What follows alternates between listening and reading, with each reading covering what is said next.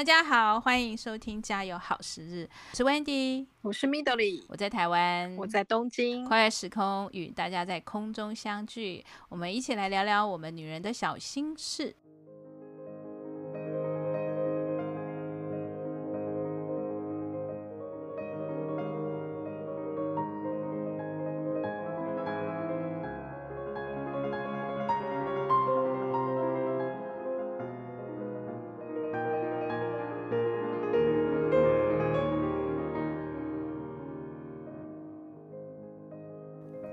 ，Midori。早安，Wendy。你们有没有被热死啊？我已经快要热到不行了。哎，真的哦，台湾很热哦。东京现在还好啦，没还没有很热的时候。是哦，你们那边几度？几度哦？大概都二十五六度吧。然后比较高一点的话，可能会接近三十。哈哈，怎么可以差那么多？我们现在 我们要加十度，东京的温度加十度。不过东京要狠狠热起来，因为东京还算是梅雨季才刚要结束，对，都就前一阵子都在一直在下雨，哦，然后。就是东京要热起来是超热的，嗯、去年是热到不爆 啊！现在这种都 市，嗯，就是都市内热效应哈。对，然后我们今天呢、嗯、要跟大家谈一下，就是我之前不是说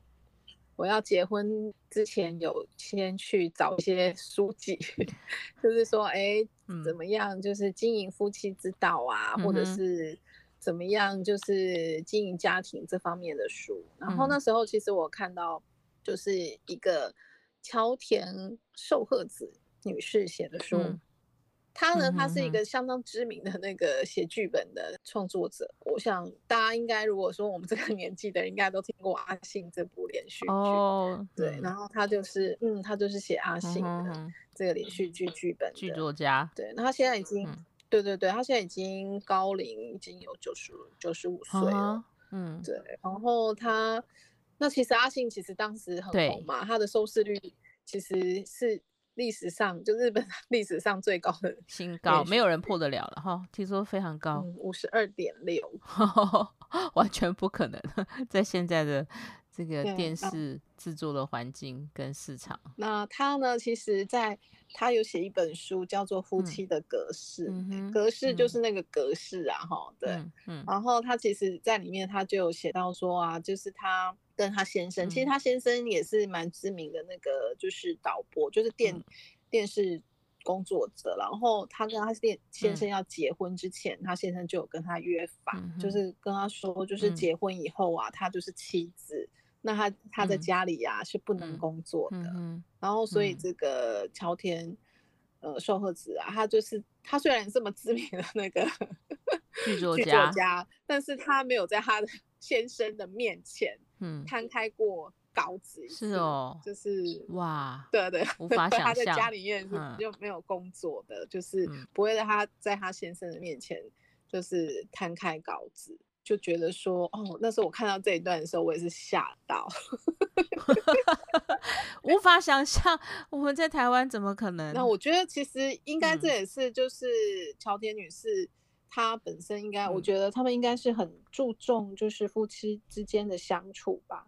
还有就是那种呃男主外女主内的观念。对，事实上，其实，在做这个节目啊。收集也也读阅读很多资料，我就还常常跟 Midori 聊天说，哦，真的是一个很特殊的安排这样子。然后就是，嗯，像这样子的东西，其实基本上都不不太会进入我的脑袋里面。虽然五这五六年来，其实也有一些反思，然后在生活里面就是去思考，应该要扮演好的角色是什么。是我们在开始做这个节目的时候，就有很多东西就开始不断的就是就是让我们去重新思考，说，哎，为什么好像这种。这个我们说，现在那种执子之手啊，与子偕老的这种呃景象啊，对好像就变成现在生活，或者是现在觉得是一种梦幻哈。嗯、这个在以前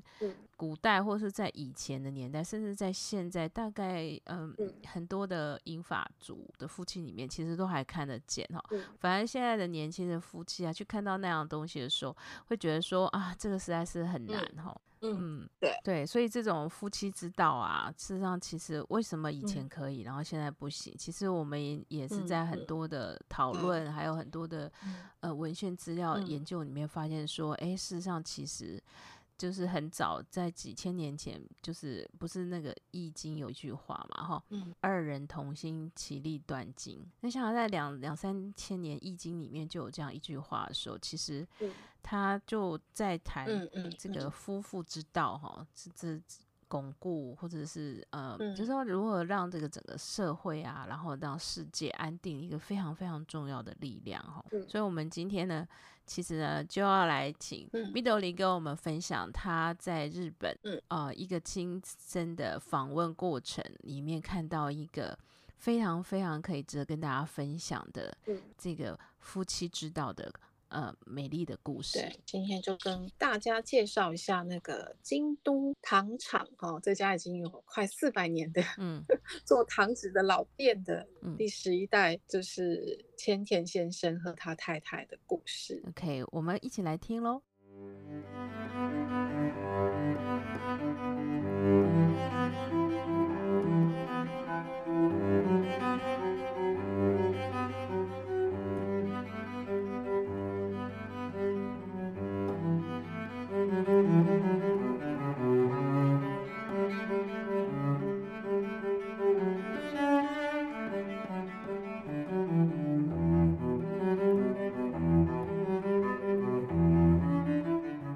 你刚刚就说啊，这个糖厂呃老店了有四百年了，对，太太令人惊讶了哈。你是怎么样遇到这个故事的呢？嗯、呃，其实跟那个糖厂啊，刚开始认识他们的时候，其实我因为我之前很喜欢看一本日本的杂志叫《家庭画报》，嗯，有我有看，超好看的。对对对，我之前在呃台湾工作的时候，大概订了一年、嗯、一年多吧。对，然后就是说我在看那个家庭画报的时候。啊，嗯嗯、我就有他们就有被报道，就是京都的糖厂，嗯、对，那糖就是唐。朝的唐哈，长、嗯、就是长短的长。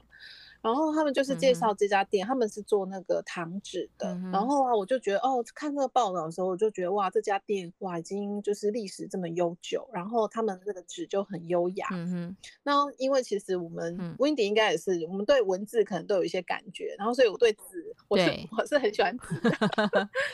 对，我也是，我是文具控。因为 我觉得纸啊，就是尤其来到日本以后，嗯、日本的那个用纸哈，对他们的那个纸。真的，你到那个文具店啦，Loft 啊，或者是文具店去看，嗯、他们那种信纸、信封，然后他们那种还有很多小信封，就是那种我们叫 Puchi Bukuro，就是小的那个袋子，嗯、对，小的纸袋这样子，嗯、他们都是在日常生活中就是很会用。运用到就对了，嗯、然后台湾其实就没有那么多种这个小玩意那时候啊，我就对他们的那个性质就很感兴趣，然后刚好有一个朋友啊，他要到京都去玩嘛，我就请他帮我买那个糖厂的信纸，嗯嗯、然后也。请他帮我买那个长崎啊，嗯、呃，有一家蛮知名的这个福沙屋的蜂蜜蛋糕，嗯，然后两个东西就买回来了哦，嗯，然后买回来给我的时候啊，我看到是吓一跳，这两家的创业时间都在西元一六二四年，嗯，就是他们的宽永元年就对了。嗯然后我就真的吓到，你知道吗？怎么会一个在京都，一个在长崎？嗯、这家两家的店创业都在 同一年呢、欸，嗯、就是都是印象就很深刻。然后其实我后来就查一下，哎，台湾近代史刚刚开始创始的时候，也是一六二四年，对，荷兰统治的第一年，嗯、对，是哦，嗯、好有趣哦，对这么巧合，对啊，真的很巧合。然后我就对这家糖厂就很有印象。然后其实后来我其实之前我节目也有介绍，就是说因缘际会。就开始认识京都，嗯，呃，一位在做这个百年老铺研究的的人嘛，那所以后来我就跟他一起合作，就是开始了这个百年老铺的参访的这个行程。嗯、然后，因为我们要去参访之前，就先要去那个，就是先要去看摊啊，吼，对。然后其实他就刚好认识糖厂 这一家的老板，嗯，对。然后呢，我们就在大概二零一四年的二月的时候，就第一次就是。去那个糖厂，嗯，对，他们是在修学院那边的工坊，然后我就去做那个糖纸，就是，呃，他们有一个体验的课那个制作的跟那个课程这样子，嗯、然后我就去体验。嗯、然后那时候其实还没有见到老板跟老板娘，嗯、因为那时候就是先去体验嘛。嗯、然后那时候是他们的员工，然后啊，但是我那时候就是。其实，在做的时候，我们就去，我有去借他的那个洗手间。然后呢，我去 洗手间的时候，因为他们其实本身做糖纸的那个糖纸，现在他们运用就是，以前的人都是用来写东西，就是它是从中国传过来的，所以叫糖糖纸这样子。然后以前就是用来书写的，抄佛经之类，就是很高等级的。然后现在他们都是会运用，就是在室内的装潢，比如说壁纸啊，或者是他们的拉门这样。那时候我进去他洗手间的时候，我真是吓到。就是那个洗手间超级优雅，好，洗手间可以用优雅来形容哦。对对，就是我觉得如果没有马桶啊，嗯，你就感觉可以在里面喝下午茶，哎啊，是，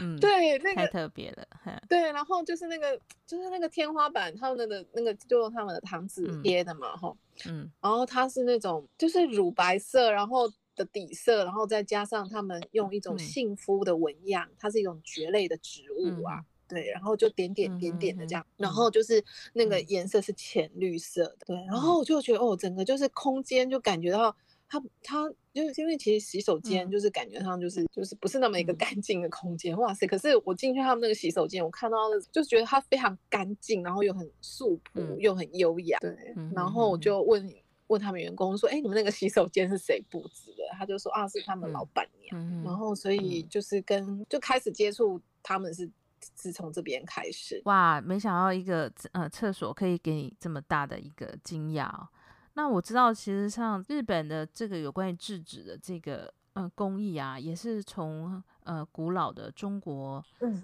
呃传来的嘛。哈，他们去见习学学回来的。对对。哎。Midori 说你也有去见习，也有上了这个他们体验的课程。对，那时候就是对啊，去上他们那个，就是去体验他们那个制作糖纸。嗯、对，然后其实他糖纸的那个制法，就是从创业开始到现在，就是都没有改变。其实这个部分就是蛮蛮蛮吓人哇，因为我们很多东西都是会一直要什么现代化，欸、对现代化，然后机械化，机械化，或者是要。呃，求新求变嘛，哈，对、就是、对，大量生产，对对。然后，可是他们这个制法，嗯、我那时候去采访他的时候，他就说他们是都没有变的，嗯哼对。然后他们的工具呢，其实就是呃，最重要的就是叫纹样，嗯，对。那那个纹样就是他们叫板木，嗯、那我们就是说模板吧，哈、嗯，木头的木头制作的那个模板，对。那有很多的纹样，嗯、这是他们的工具之一。嗯、然后还要有有要有颜料嘛，哈、嗯，嗯、对。然后还有就是要有一个，就是类似，它是呃圆形的形状，嗯、然后用那个就是纱布绷起来的，嗯、有木头，嗯、然后我们可以握着。那、嗯、它是要就是让那个呃颜料可以沾上那个。呃，板木上面去，嗯、对它这样一个圆形的工具，然后还有就是盒子这样，嗯、呃，一开始就是把颜料啊涂在那个圆形的那个工具上面，然后均匀的涂上去，然后再把这这个圆形的工具，我们就是手握着，然后就是把颜料啊把它压印到这个板木上面，然后接下来呢就是把那个盒子。再把它铺到这个呃板木上面，然后均匀的，就是把它按压，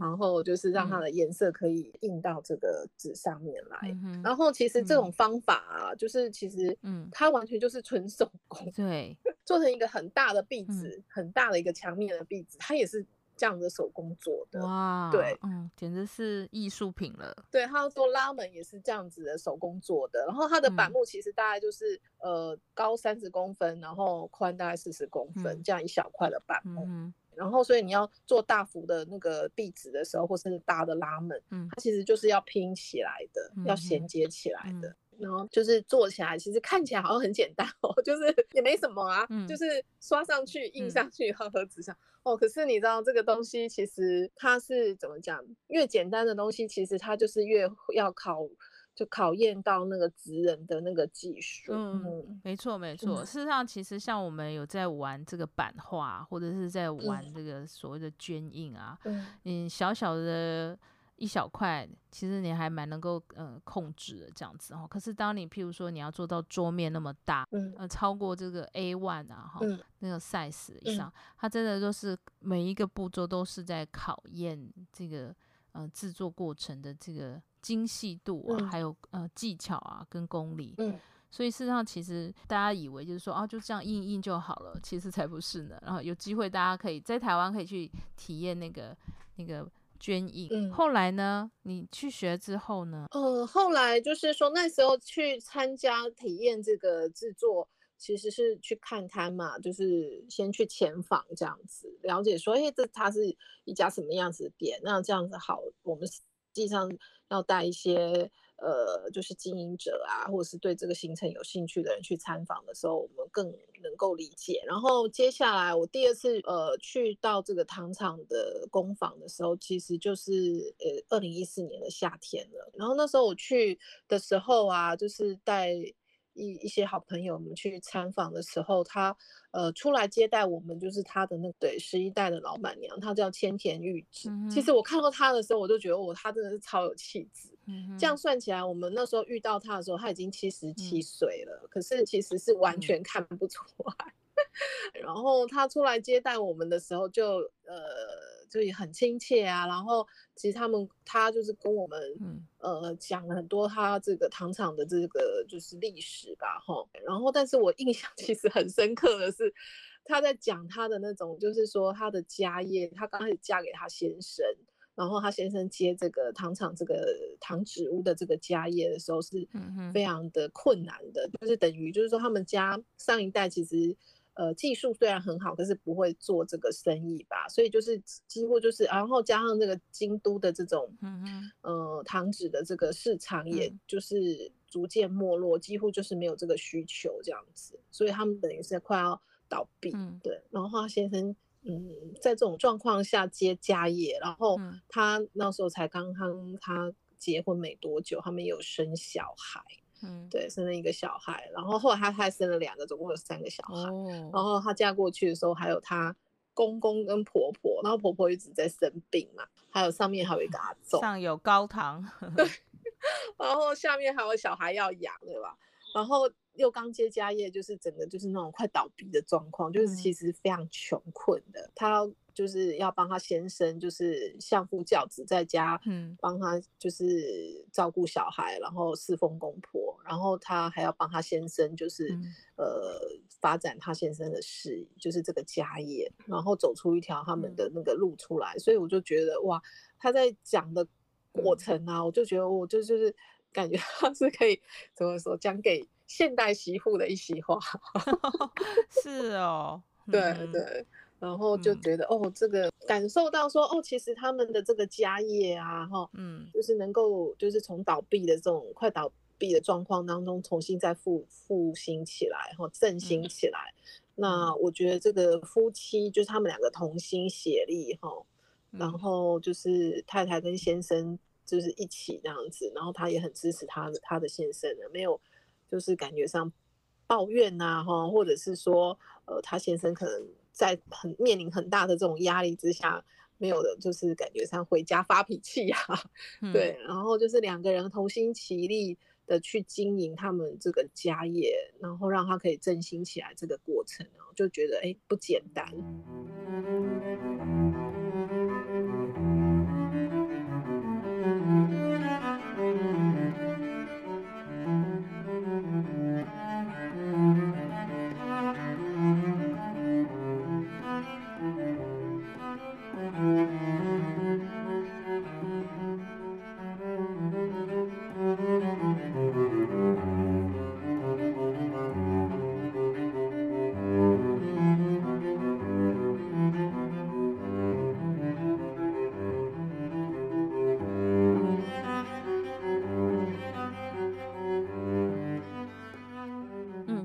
们之前就是本来就没有打算要接家业嘛，对吧？嗯，好，所以他们都是在其他的外面的大公司上班。对，因为他们两个其实怎么会认识的？嗯、他们就是在同一家 公司，就是在一家大型的那个商社，嗯、同一家公司上班。然后他先生原本就是没有要接家业，原本是没有这个打算的。嗯嗯。所以他就念大学了啊，哈，然后就是出去外面的公司上班。嗯。然后他们两个是在这个公司呃的同事。嗯然后那时候那个他太太其实是帮这个先生，他因为他先生是营业部在做这个就是销售啊，营业销售的，然后他是做他的助理，然后就是因为这样子，近水楼台先得月。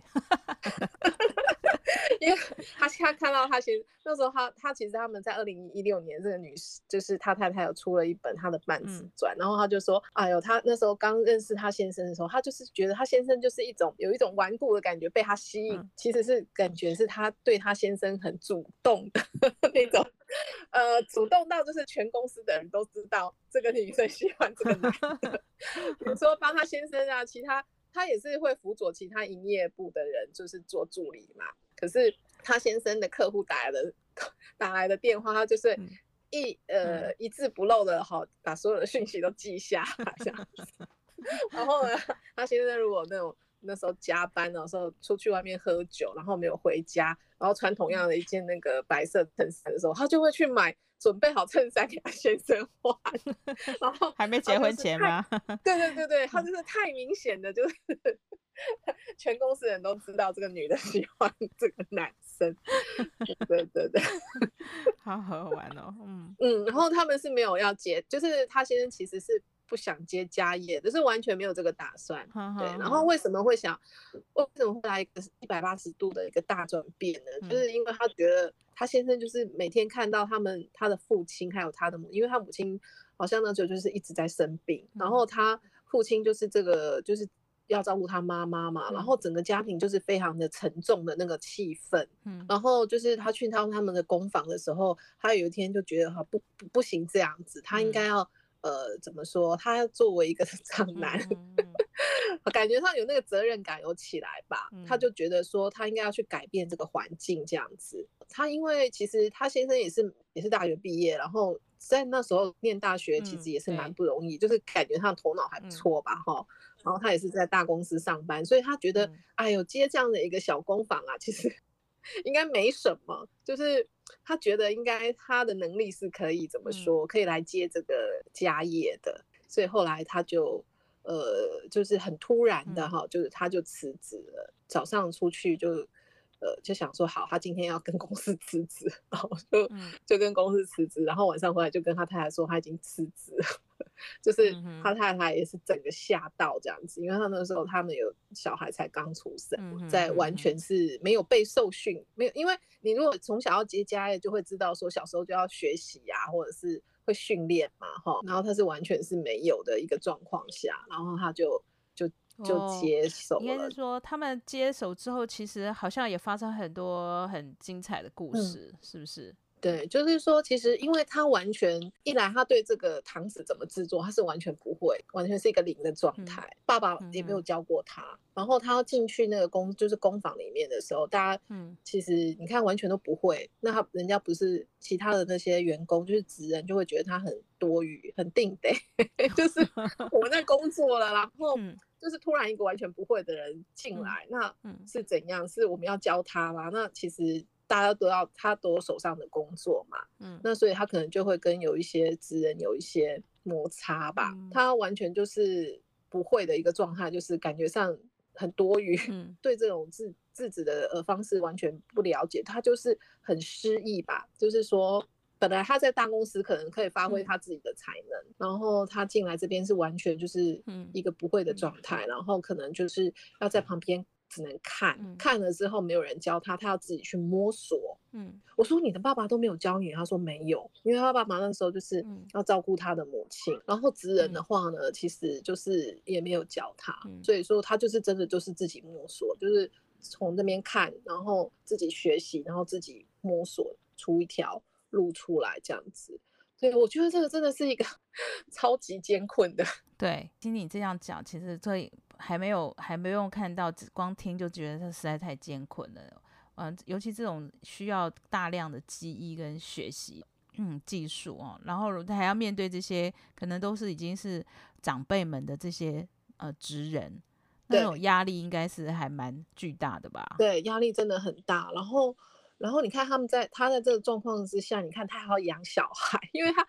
他以前可能当上班族就是每个月会有薪水进户头啊。对。对啊，然后现在你辞职了以后，你要接家业，你刚开始完全没有什么记忆的时候，你薪水也没办法领，然后你也没有那个就是收入的来源嘛。嗯对，所以他其实这个经济压力也很大，然后自己以前学的又没有办法运用，嗯、对，然后他要从头开始学一个新的东西，然后还自己摸索，对，然后就是还有还有太太跟小孩要养，哇，所以我真的觉得，我真的觉得这个千田先生他真的是蛮厉害的，然后他之所以会做这么，因为我们看起来好像是一个很无谋哈，嗯、有勇无谋，就是你有这个勇气，嗯、可是好像。哦，怎么怎么会做出这种这样子的一个好像看起来很冲撞、很奇怪、冲动的决定？一个决策，嗯、对。然后其实他是水瓶座，嗯，哦，水瓶座，你觉得水瓶座应该会是怎样？我觉得水瓶座他有可能会做出这样子的事情，因为你也是水瓶座。对，然后啊，就是其实。因为你看哈，这是他先生的角色，然后他太太啊，因为先生已经没有收入，对不对？嗯、然后呢，所以他为了要省钱呐、啊，就是他他太太那时候都没有出去上班，嗯，就是在家照顾小孩这样子。嗯、然后其实他为了要要就是省钱，有没有？就是他时常会带着他的小孩回去娘家，嗯、对。哦，哇，这压力很大。听说那个是呃，就是玉子女士，她也是有钱人家的大小姐。对吧？嗯，对对，就是她小的时候家庭环境是很好的，嗯、所以她其实是在一个呃很富裕的一个就是家境当中长大的一个大小姐，嗯、完全是也没吃过什么苦头的、啊。嗯、对，然后她嫁给先生之后，就感觉上就是环境就有蛮大的一个变化，嗯嗯、然后所以她那时候就会带小朋友回去娘家，嗯、等她先生晚上下班回来去接他们。她、嗯、其实这样子的生活。就是也觉得还蛮轻松，因为回去娘家很多东西就是会他妈妈来准备，嗯、就是吃的啦哈，或者是妈妈会帮小孩洗澡啊等等这样子。等到用餐完之后，他先生也下班了。然后再接他们回家，然后他就会拎着就是先生的饭菜，因为妈妈连先生的饭菜也都做好了，嗯、就是打包带回家，然后热给他先生吃就可以了，嗯、就是这样子的生活。然后其实有一天呐、啊，他的先生就对他说啊，就是感觉上一直好像在倚靠娘家，他先生也是会觉得很有压力。他先生就就跟他其实讲了一句话，他就说，哎，你呀、啊，就是你跟小孩的那个饭菜，就是你在。呃，你娘家吃可以，就是你吃你妈妈煮的这样子。但是我我我的饭菜，我的晚餐，就是你给我一道菜也好，就是你要煮给我吃这样子。啊，对，真的哦。嗯，他先生在当时四面楚歌的时候，没有给他任何抱怨，嗯、就只有跟他要求这一点，就是说我吃的东西的哈，嗯、你你就是一道也好，就是你要来煮给我吃。哦。然后他他听了之后啊，就是说。嗯，就是他觉得好，叫他来煮，嗯、学煮菜，对，然后，然后他就回忆说，他其实当当时的他最，他为了要省钱，因为家里真的没都没钱嘛、啊，对，他最常用的食材就是冬粉，嗯、就是我们讲的日语的哈鲁沙梅，嗯、然后，然后他就是因为冬粉它泡水之后它可以很有分量，有没有？对，对吧？对，嗯、然后就是感觉上就是。感觉它很有很有吃起来很有饱足感，uh huh. 然后它也很便宜，嗯、所以呢，他就说他有了钱的时候啊，嗯、就是很可能先生有给他钱的时候，他最常买的就是这个食材，把它放起来，嗯、然后呢，再如果还有一点钱，他就是买米跟蛋这样子，嗯、然后就是用很很简单的食材，然后煮给他先生吃，大概持续了大概这样子生活大概有两三年。嗯对，然后所以他说他先生在当时那么很穷困哈，真的是四面楚歌、嗯、的状况，他都没有跟他就是任何抱怨，嗯、然后他只有要求他这一点，然后他先生也跟他说，因为那时候他已经要接手这个家，也就很艰困，到哪里都很困难，嗯、因为你看要开创，他要学习，嗯、呃，跟这种职人的这种就是可能有一些摩擦吧，哈，嗯、对，然后他就说他只有这个家这个。才是他的避风港，然后可以让他喘一口气，所以他要好好的维持好这个环境。嗯嗯、太太他就说，其实他先生就就就真的也是对他很好，就完全没有任何抱怨，嗯、然后就在他家人守护跟他先生的守护下，其实他们当时真的很穷，嗯、他也没有哭泣过，嗯、然后他就平稳的度过了这个他们最难熬的这个时期，嗯、很平凡哈，很平凡的一个平凡夫妻的故事。嗯、但是这个平凡中，其实我们常常讲说患难见真情，对不对？嗯嗯嗯。而且而且在台湾啊，常常就是很多的，我们常常讲说很多的这个夫妻之间的嗯、呃、争吵啊，或者是夫妻之间的嗯、呃、关系的破裂啊，往往就是能不能就是可以共度。就是共体时间，然后共同守护哈。嗯，当然，在台湾的俗谚里面有一句话说什么“贫穷夫妻什么百事哀”这样子哈。对对对。可是贫穷夫妻如果他换另外一种心态是啊，我要互相彼此的扶持，嗯，给对方一个安心的避风港哈。嗯，就算嗯没钱，但是煮一碗冬粉汤，也都是一个让对外打拼的这个先生。嗯，哦，可以觉得是他有后面有一个支持哈，嗯嗯嗯，对。嗯、然后啊，其实这个千田玉子女士啊，她嗯。呃，就是有讲到她的一段转折，嗯、对，就是说其实她她那时候就是学习，就是怎么样从妻子这个角色到内助，就是到协助她先生，嗯、就是我们台湾有句叫贤内助嘛，哈，对。嗯。然后就是怎么样从那个心态的转换吧，因为其实他本身娘家是排环境都蛮好的嘛，嗯、然后。所以他结婚之后，他就是常常往娘家跑嘛，嗯、然后啊，但是有一天啊，嗯，他的父亲啊就跟他说啊，他就说你如果一直是往我们这里回来啊，他就说你怎么样、嗯、呃去熟悉你的夫家，嗯，然后他父亲跟他讲这句话之后，还真是惊吓到。嗯、对，他就是说，哦，对哦，他已经结婚了，然后结婚了就是夫家的人了，就是说，嗯、那他怎么还一直都是往娘家跑这样子？嗯，其实我觉得他那时候的心态，他就应该是希望轻松啦，就乐得轻松，就是先生也没有讲，他说叫他要进去夫家，就、嗯、不能往娘家跑，也没有告诉他这样。然后呢，他带小孩往娘家去也很轻松。嗯那就想要乐得轻松这样子，然后后来他他爸爸这样跟他一说之后啊，他就反省他自己，然后他就那时候就觉得说，对他现在应该就是除了就是从妻子哈这个角色，他他怎么样变成一个贤内助，就是要内助。呃，其实日语有一句叫内助之功哈，男主外女主内嘛，就是在。里面帮助，然后所以他他觉得他应该留在夫家，嗯、就是不要再往娘家跑了，嗯，然后去侍奉公婆家业嘛，所以他他也觉得他在那种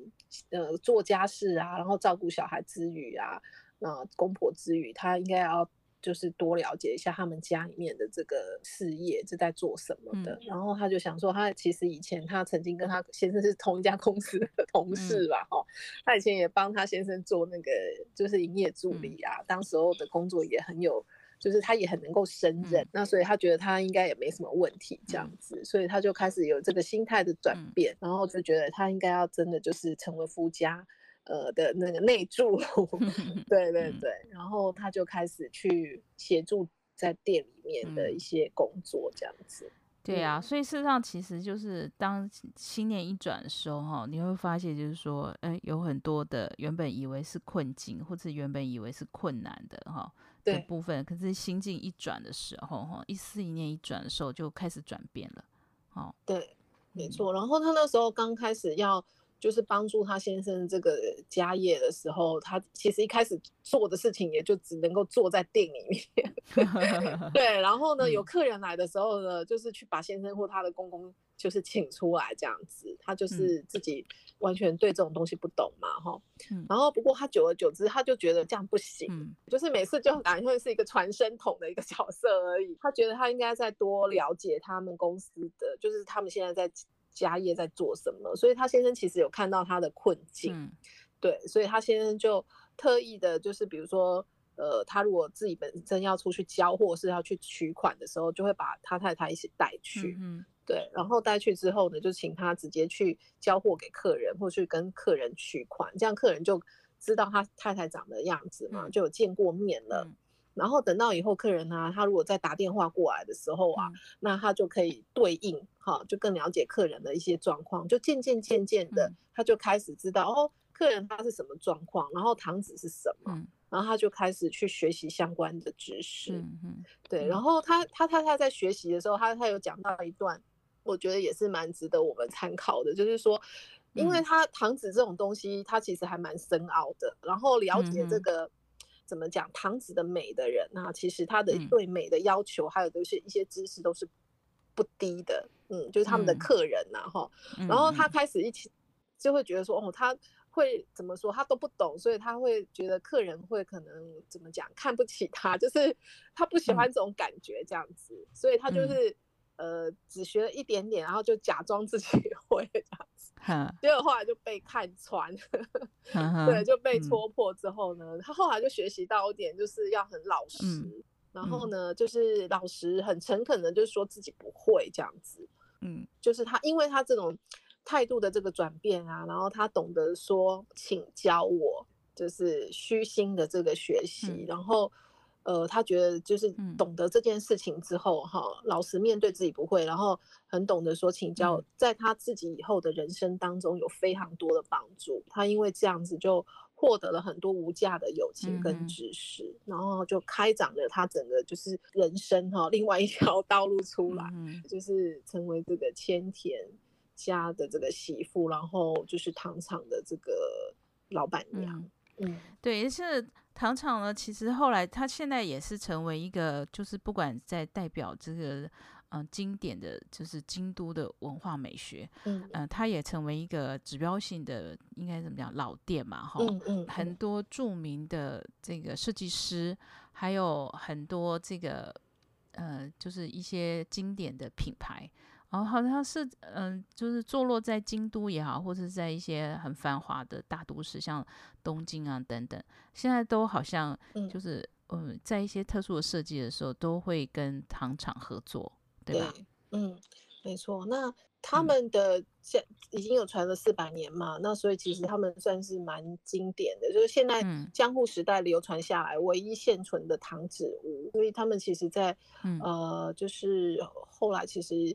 呃，有很多的这些知名的设计师也有跟他们合作。嗯、对，听众可能会好奇，只不过就是制纸啊，不过就是做张纸而已啊。那为什么可以呃，就是流传四百年，然后到现在它成为一个日本的经典文化哈的一个很很指标性代表的呃一个品牌或者是文化工艺。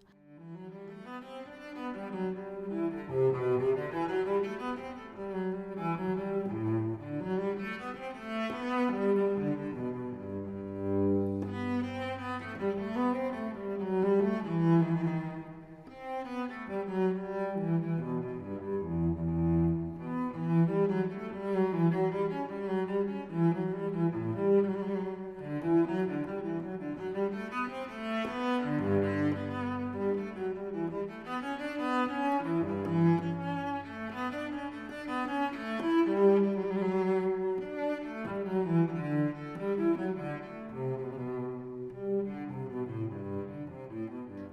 很多呃听众朋友也会很好奇，嗯，糖厂啊，这是四百年的制纸店哦，哦，为什么可以流传这么久？那糖纸为什么要叫糖纸呢？嗯，啊、哦，它是通常在古代啊到现在，那他们现在在做什么呢？嗯嗯，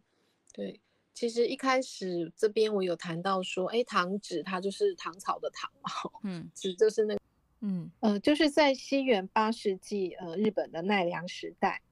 就是一千多多年以前，嗯、然后就是从中国唐朝那边传过来的，嗯、对，所以他们就叫唐纸。嗯、糖啊，其实因为中国那时候唐朝很鼎盛嘛，对，嗯、那所以他们从就是派很多人遣唐使或是遣隋使也好，嗯、就是去学习那边的经典文物回来日本嘛，嗯、很多东西其实都会有冠上唐字，就从唐朝来的。嗯、唐物就是一种很流行时髦的玩意儿。嗯然后糖纸嘛，哈、嗯，然后可能糖心子就是我们讲的辣椒，嗯、就是说其实他们很多会有，就是对糖的这个，嗯、在目前的日语当中，很多会有糖的这个字。嗯嗯，然后糖纸那时候传来，其实一开始就是用来抄写佛经的，然后就是在皇室贵族中使使用的，然后或者是他们。呃，延伸到可能有一些能剧啊的一些剧本啊、歌谣啊，嗯、那这些很经典的这些古籍，他可能就是会用唐纸来抄，嗯、因为呃，他们觉得这个纸太美了，嗯、对，就是看到那个唐朝传过来的纸很美，嗯、然后当然后来他们也自己也用完，所以就开始学习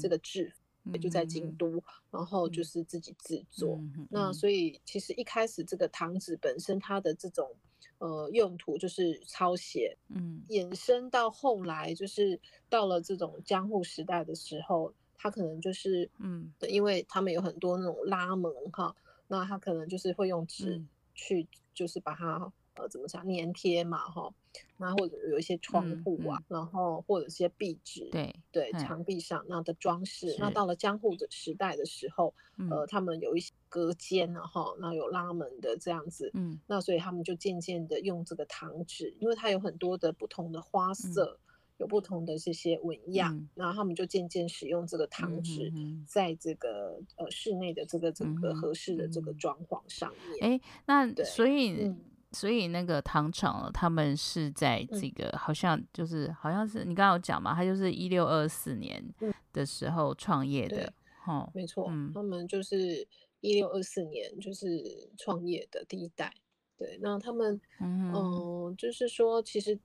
刚开始创业的时候，第一代其实他本身不是专门做糖纸的，他的本业其实他是一个武士。对，我有听听这个老板说，嗯、他们的第一代其实是一个武士，嗯、然后类似就是现在的皇宫警察。那但是呃，他的那个阶级并不是很高，所以其实他也还蛮贫穷的。嗯、对，然后那时候为了要可能有一些贴补家计吧，所以他们隔壁隔壁家是做糖纸的。然后呢，就是这个第一代的人就去隔壁隔壁家，就是嗯呃工作闲暇之余就去打工吧，就帮隔壁隔壁家的糖纸屋的人做糖纸，嗯、然后就是渐渐渐渐就是学了这个技术。哦、然后因为隔壁隔壁家的这个糖纸店的人，他们没有生小孩，然后所以就问他的第一代说：“哎、嗯，你要不要 接手这个就是糖纸的这个行业这样子？”然后他就边一。边做武士，就是皇室警察，一边也就是在做这个糖纸，有这个技艺。然后等到第二代的时候，就真正的开始以糖纸呃为本，对，因为那时候就也没有武士了，对。然后第二代就是以糖纸为家业，然后就一直一直传到现在。嗯嗯、我看他们就是、嗯、呃很多很美的那些纹样，其实都是。你说是，对，就是用古老的方法嘛，所以他们那些纹样，事实上其实那些、嗯、呃版型啊，都是用木头刻的，然后也流传到现在哈，就是、嗯、哇，都是对，那些木板都用了三四百年以上哎、欸，没错，对对对，嗯呃，就是说，其实他们现在仅存现有的这个是最早的是一七，他说好像是一七二一年那时候制造的，就他们现在现存的。对，那也近有三百年。对啊，历史。对，那可能之前第一代做的，可能有的已经就是不见了。对，对，那种我会说去他们的洗洗手间觉得很美，或是很古朴。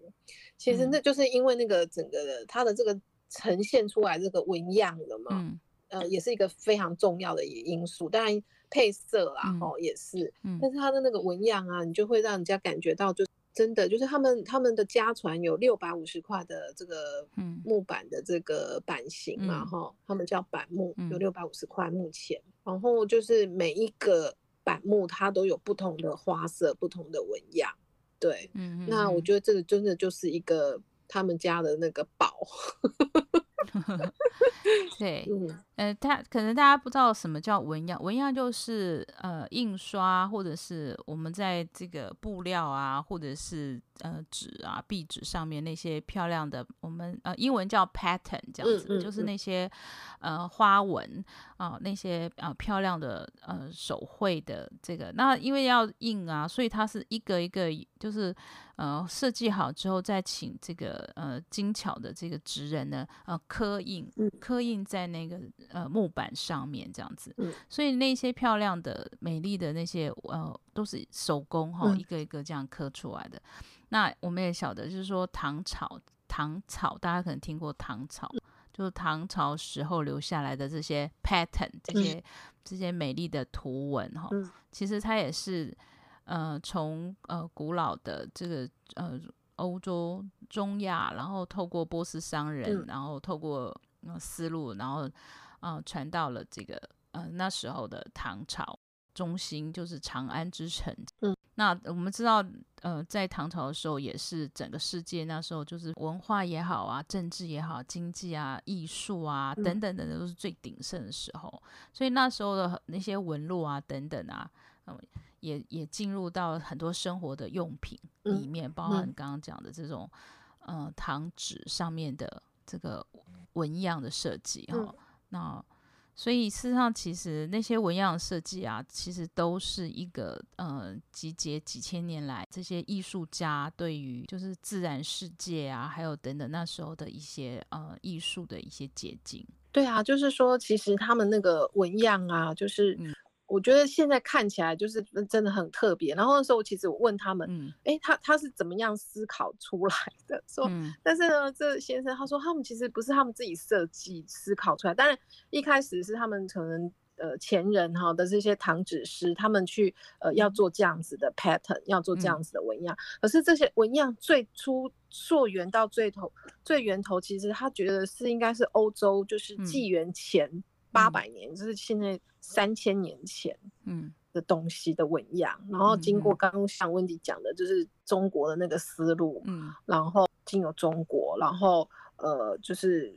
传到这个，可能有的再透过遣唐使传到对，然后到日本，然后有的可能是经过朝鲜半岛进来，然后到他们思路的终点，就是嗯。呃奈良的正仓院，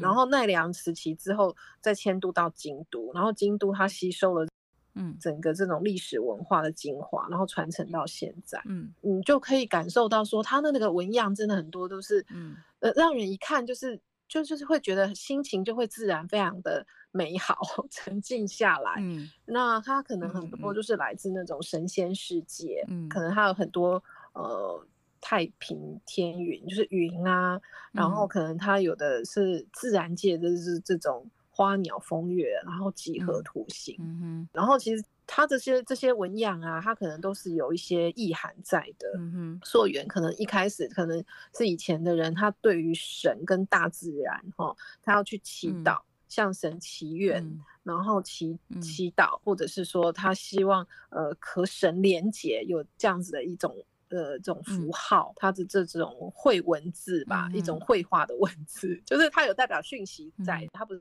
一般的那个绘画而已。嗯，然后就是可以跟这个大自然、跟神这样子连接起来。嗯，嗯，看到他们的这种纹样，你就会觉得哇，古时候的那种文化的那种多彩吧，哈。对，嗯，嗯，然后还有就是他们。其实转变到日本的这种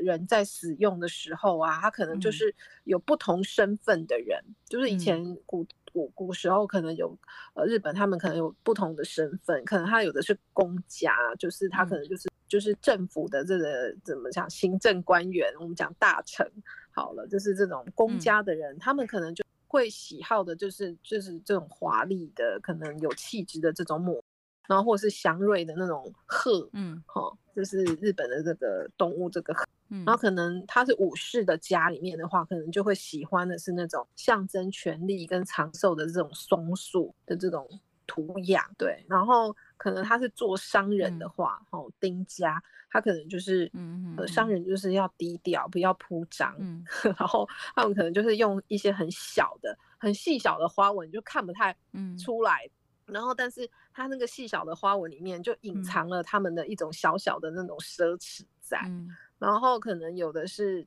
茶室，就是泡茶的哈，就是因为其实以前那个茶的文化就是对这个日本人生活也很大的影响。然后他就就就喜欢那种很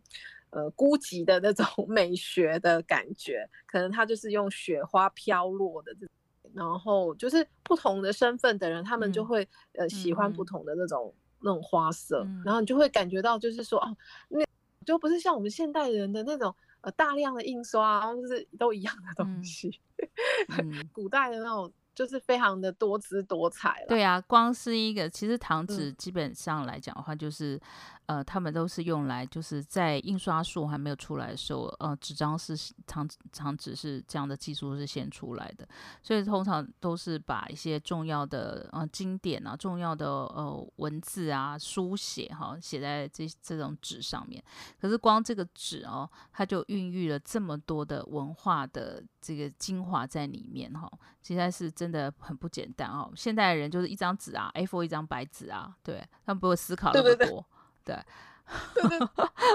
现在，但是想想看，几千年来，然后两三千年来的这个呃，就是在文字上的书写哈，啊，甚至在阅读上面啊，都有隐藏的这么多哈，这么深的一个我们叫做文化的底蕴在哈。嗯，所以这也就是在做这一系列的节目里面的时候，每每哈。嗯，在做这些文化的探勘啊，或者呃这些背后的资料的整理，甚至我们自己亲自去看的时候，你就会发现说，哇，那文化底蕴原来都是这么深，然后竟然是这么的美丽跟迷，真的，嗯，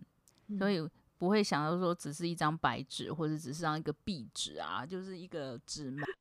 啊，嗯，就是这里面的文化真的是太多了哈。我记得你还有提到，就是说，嗯，哦，对他们好像，嗯，刚开始接的时候呢，嗯、其实他他觉得这件事情很无聊，对，因为是不是？嗯，他其实。呃，其实一开始这个千田第十一代这个千田先生，他其实嗯。没有要接家业嘛，嗯、然后他接了家业之后，就是自己也摸索一段很长的时间嘛，哈、嗯。那其实他对这个堂子一开始接的时候也年轻，也没有太多的这种热情，嗯，他只是为了责任，他觉得应该有这个责任，然后他就去接，然后但是他没有那个那个那种热情，然后但是在后来的时候呢，嗯、他跟他的爸爸，嗯，好第十代。跟他爸爸一起，就是进行了这个京都的桂离宫的这个整个大修复。嗯，对，那时候刚好京都桂离宫大修复，然后就是呃，他爸爸跟他就一起从事里面这个拉门啊、壁纸啊，嗯、它里面的这整个修复。那桂离宫修复是一个非常大的工程，他修复了五年之久。嗯哼哼，他跟他父亲就呃负责里面所有这种整个糖纸，然后嗯，整个就是这个糖纸啊、壁纸的这种修复，然后。呃，所以他透过在进行桂离宫大修复的这个工作当中，他其实渐渐的体会到说，哦，原来啊，他在他们家的家业在做这个堂子啊，是一个这么具有这个呃文化性的一个工作，然后更了解这个传统文化，所以他也对于他自己本身的工作，呃的一个就是做着这个心态有一个非常大的一个转变。嗯，可能呃听众们不太认识那个桂离宫。那事实上，桂离宫呢，其实我们我们常就是开玩笑，就是它是那个内行人才知道的首选之地哈。因为一般 一般很多的观光客啊，或者呃去日本京都玩了，大部分都会去一般大家都很熟知道的一些金阁寺啊、清水寺啊，或者是到就是花见小路去人挤人这样子哈。那四号桂离宫真的是我们叫做是它其实是非常具有代表性的哦，也是被很多很多这个嗯啊、呃、探勘或者是呃精通这个文化美学的一些人哦，就指定的要去的，因为它也不是那么容易可以进去的嘛，哈，它都是要这个申请哈，不是随随便人可以进去的哈，就是要申请，嗯、对，而且它是为什么会被这样讲？因为它是它很大哦，它有将近七万平方米。非常大，而且呢是就是被被碧玉来讲说是所谓的就是呃日本建筑庭院美学的，就是非常的杰作，嗯、就是你要在这边你你才会看到什么叫真正的呃细致的日本在建筑啊还有庭院的这种美学上面的设计哦，对，它四季都非常的漂亮，对我我我去过一次这样子，也是申请那时候去的，对。然后刚开始去看的时候，就是只会当然会很惊艳，就是他在庭院上的设计哈。嗯、可是更让人家就是惊艳的是说，他在那个那个呃那个是一个类似呃非常经典的一种茶屋嘛。嗯，对，他们叫做什么树季屋。树季屋风那种设计的时候，它事实上其实它四面不同的这个门扇哈，或者是那个窗，你所对应到。这个看到的景色四季不同，然后还有就是，嗯呃，跟着阳光照进来的时候，就是在一个建筑美学里面，真的是已经极致了。嗯、就是它可以透过不同的光线上面，就不一样一个时间点，它都会展现出不同的美丽。嗯、然后你人的静静盘坐在那个这个榻榻米上面的时候，你就会感觉到那种啊大自然的那种什么造物之美吧。所以有机会想要做 内行人的京都之旅的话呢，我我真的很诚心推荐这个桂离宫。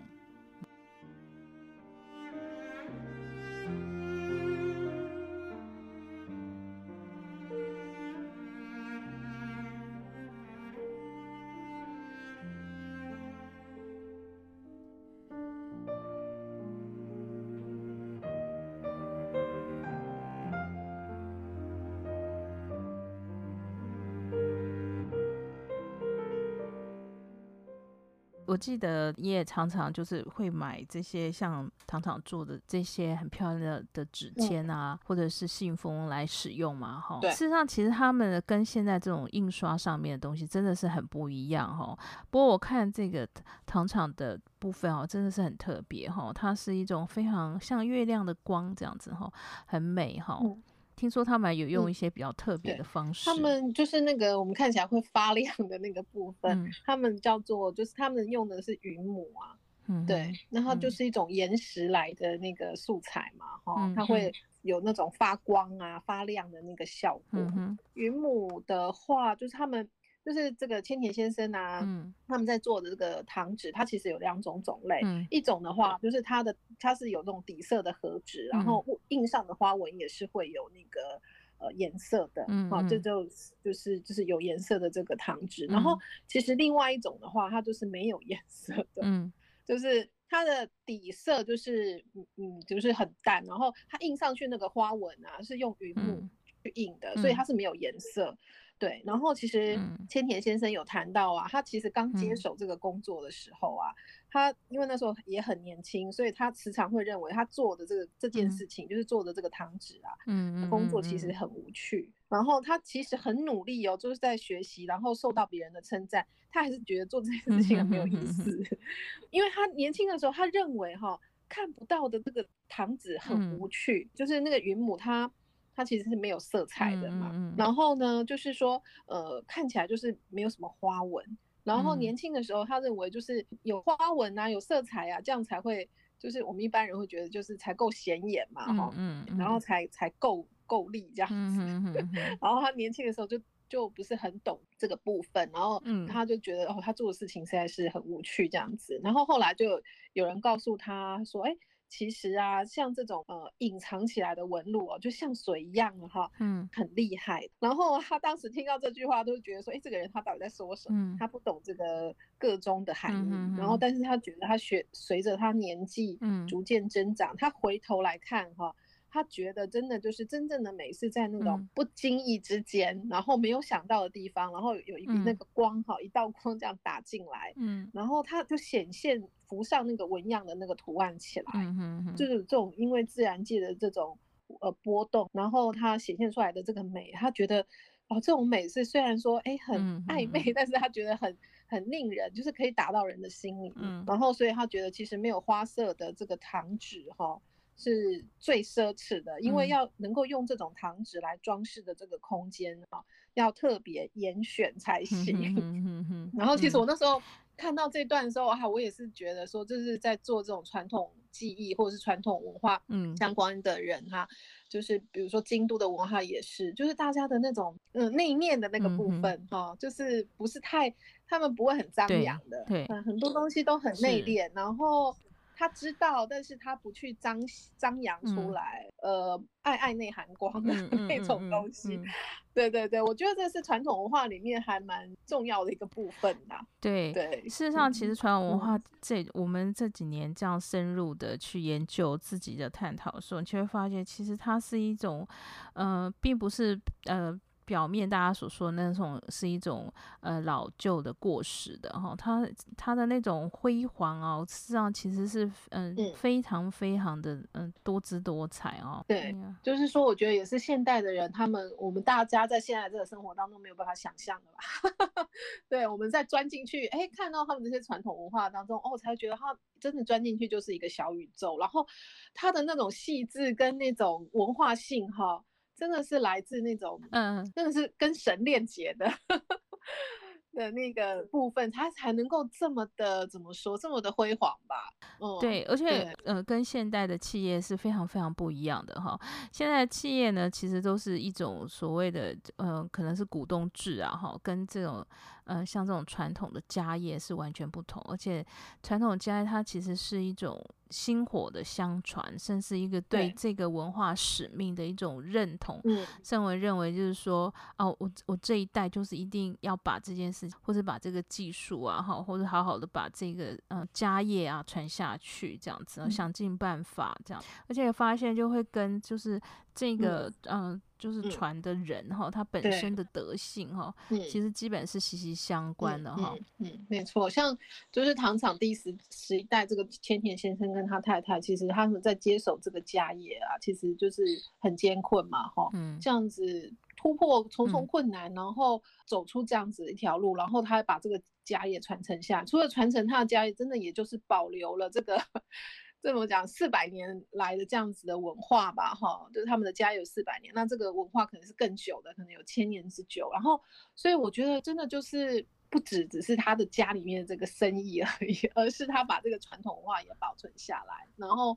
千年先生他也曾经有获这个日本日本这个传统文化的振兴奖，然后他也自己本身。也是这个呃日本国家那个选定保存的技术者，嗯，对。然后他目前呢、嗯、也是把他的这个棒子哈，嗯、也是交给他的儿子跟女儿，就十二代。嗯嗯、那其实他们这样，你看他能够突破艰困，然后走过来，然后我觉得。就是虽然有辛苦，可是就是是也是很值得，嗯，然后他们像现在京都很热闹的那个乌丸通啊，如果大家常去 京都旅游，应该知道，嗯，嗯，然。后他那边其实是有一座呃，就是叫古今乌丸的 shopping mall，对，嗯、然后算是一个新的地标，嗯，对，然后它。是由那个隈研吾，就是蛮知名的一个建筑设计师他所设计的，嗯、那他是有使用这个糖厂的这个纹样，就是。呃，天平大云，那之所以使用它呢，就是希望去展现就是有古冠今的这个这个意涵嘛。嗯嗯，嗯。然后其实他们本身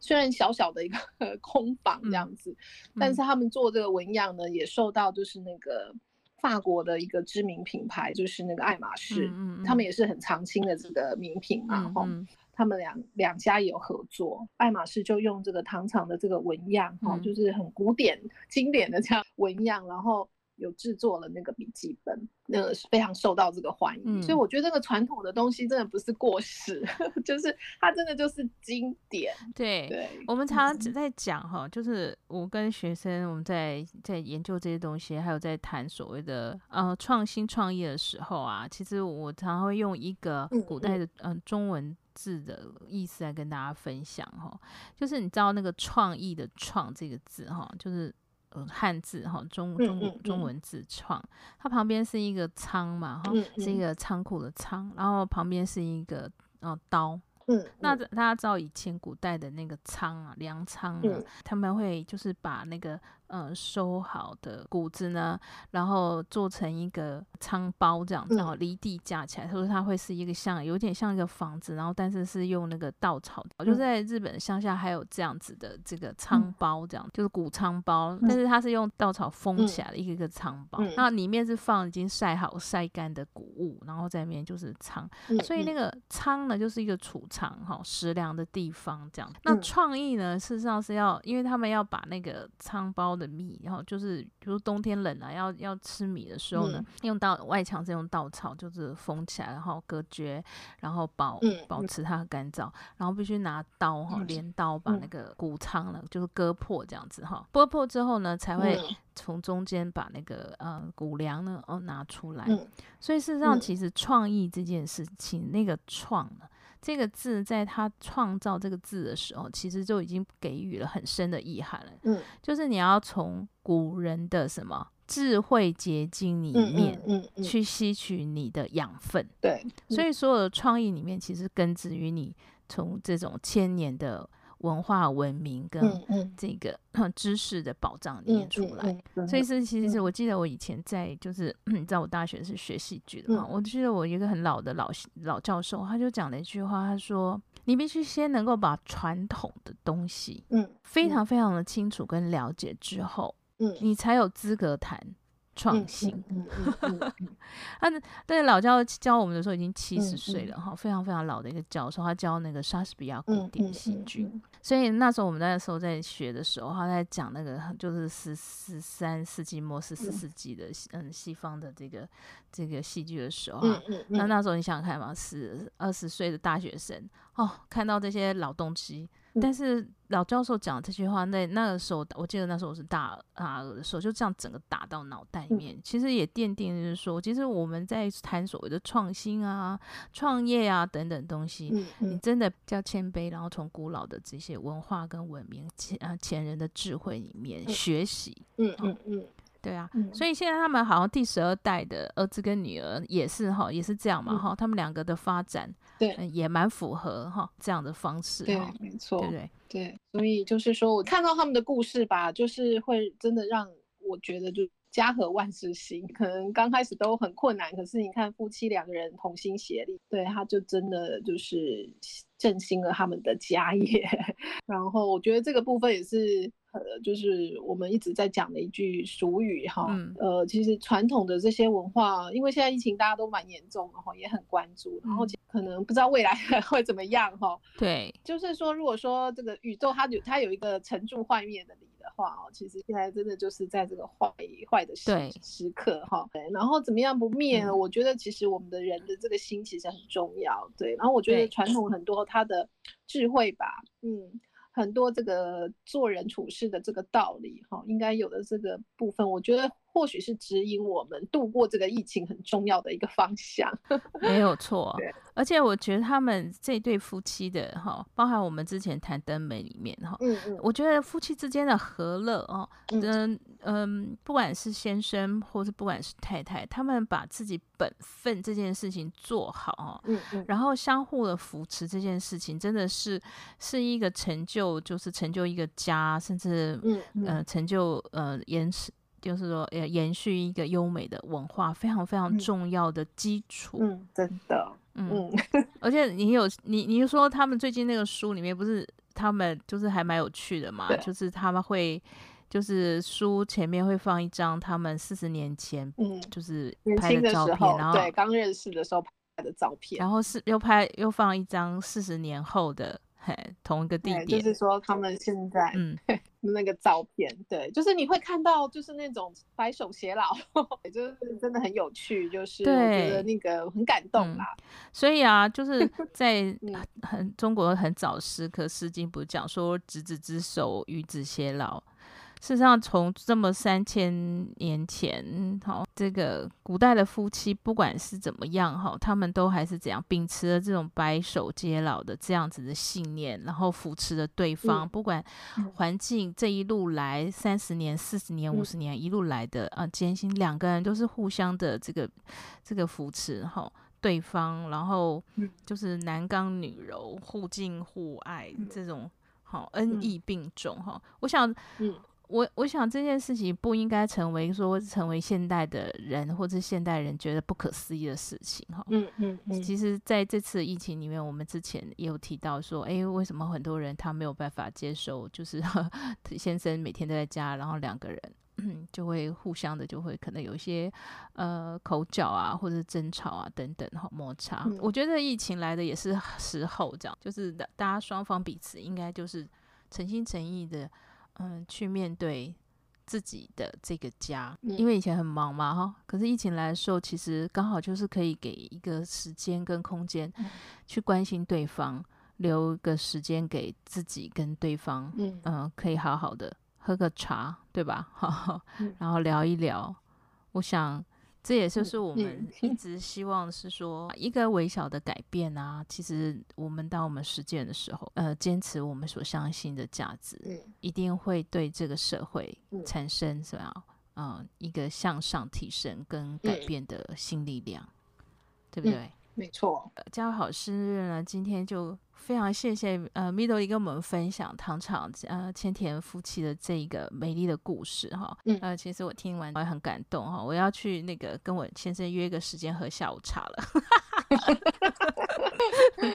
好的，对，要感谢我的先生给我们这样子一个呃平稳的、安定的生活环境跟家。我想这是都是彼此的，尤其是夫妻也是，对不对？嗯嗯。好，那我们就呃下礼拜见喽，拜拜，拜拜。